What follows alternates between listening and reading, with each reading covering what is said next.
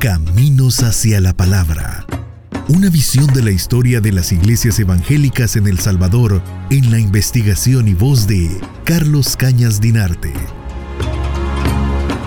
En 1871, en Matamoros, estado de Tamaulipas, en México, apareció un misionero estadounidense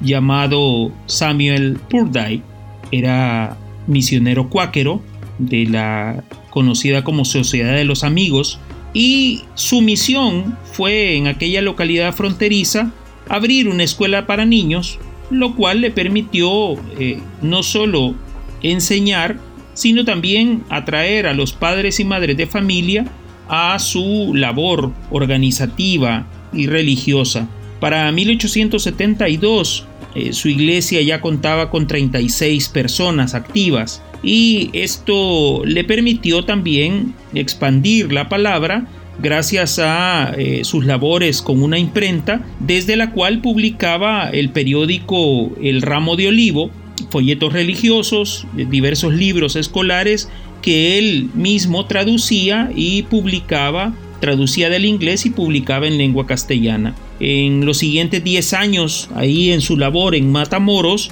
el reverendo Purday eh, inauguraría su primer templo de los cuáqueros en el territorio mexicano y para 1885 ya tenía una sucursal en la población de Tula ubicada al sur de Matamoros. Es decir, en prácticamente en 14 años de trabajo eh, el reverendo Purday desplegó la eh, actividad típica de los cuáqueros eh, relacionada con la educación, pero también con eh, la visita y la ayuda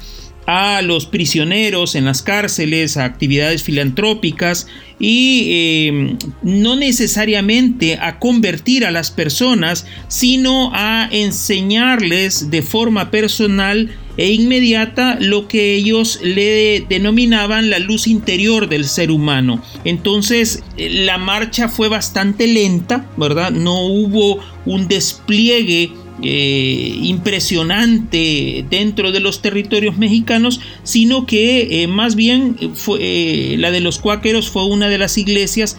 protestantes que menos creció en esa localidad. De hecho, fueron superados con bastante rapidez por los presbiterianos que obviamente abrieron más rápido sus iglesias y su misión fue eh, mejor desarrollada, ¿verdad? En esa zona que ya habíamos mencionado en algún programa anterior,